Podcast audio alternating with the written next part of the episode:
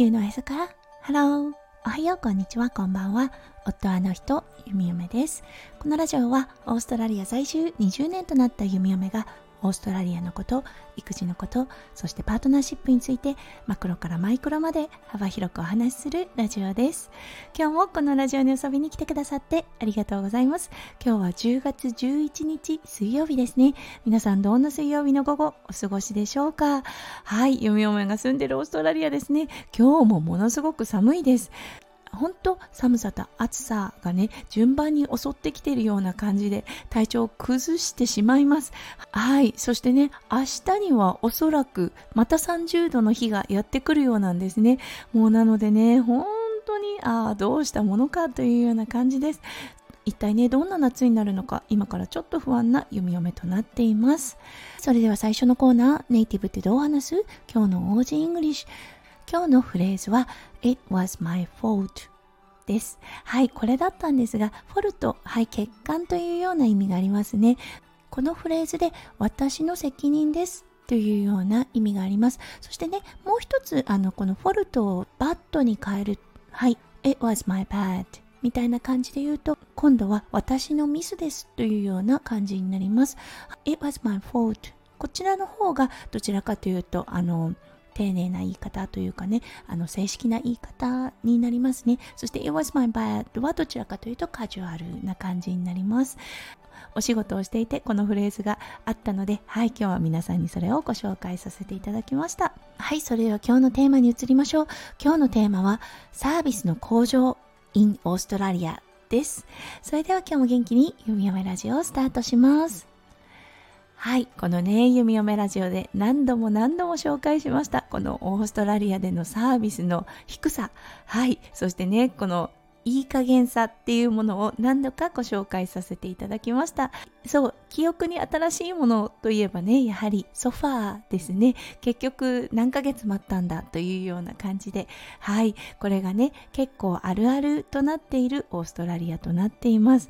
はい、そして昨日の配信でもお伝えしましたが、弓嫁のお家の冷凍庫が壊れてしまいました。そして冷蔵庫もおそらく調子が悪く、もう少しで壊れてしまうかもというような感じがします。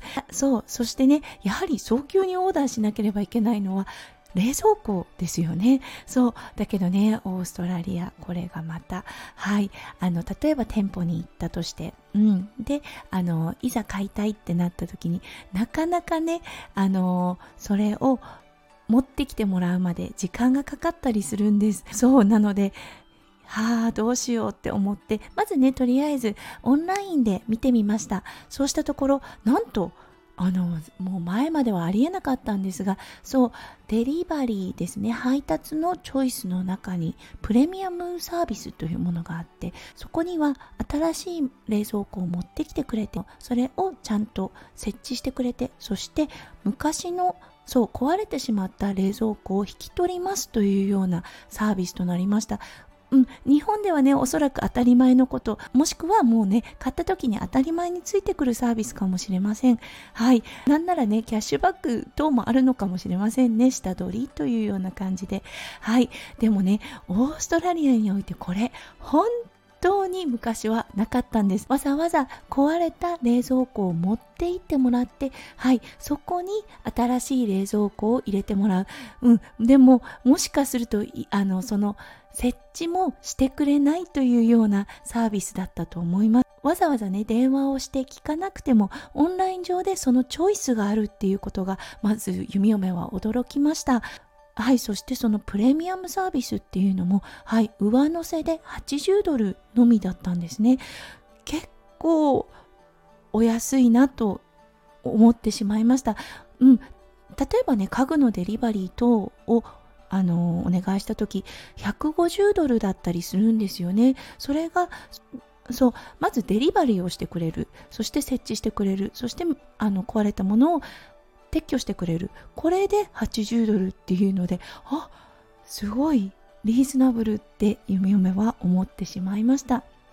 そして懸念していたいつ配達されるのかっていうものだったんですがストックがあればはい土曜日には配達される。昨日の1時までのオーダーであれば土曜日にはデリバリーというような、うん、あのことが書かれてありました。えー、マジかって思ったんですよね。前のオーストラリアだったら日時指定なんて絶対にありえません。はい。ほんとねあのいつ来るのかなというような感じだったんですよね。それが今はねもう日時指定というものもでき始めた。はい。ということでオンライン上ではすごいなと夢嫁は思いました。そう。なので意を決してオーダーをしてしまいました。オンラインで。そちらの方が口約束ではなくちゃんと残せるかなと思ったのでうんあのー、今回はオンラインでのオーダーをしてみました。はいでも不安は募ります。うんなのでね明日の配信ではなぜ不安なのかオンラインもオーダーして確約もされてるじゃないか。なんでそんなに嫁嫁さんは心配性なんだろうって思うね。リスナーさんもいらっしゃるかもしれません。なのでなぜね不安があるのかそれをお伝えしたいと思います。それでは今日も最後まで聞いてくださって本当にありがとうございました。皆さんの一日がキラキラがいっぱいいっぱい詰まった素敵な素敵なものでありますようゆみよめ心からお祈りいたしております。それではまた明日の配信でお会いしましょう。地球のへそからハロー、弓嫁ラジオ、弓嫁でした。じゃあね、バイバイ。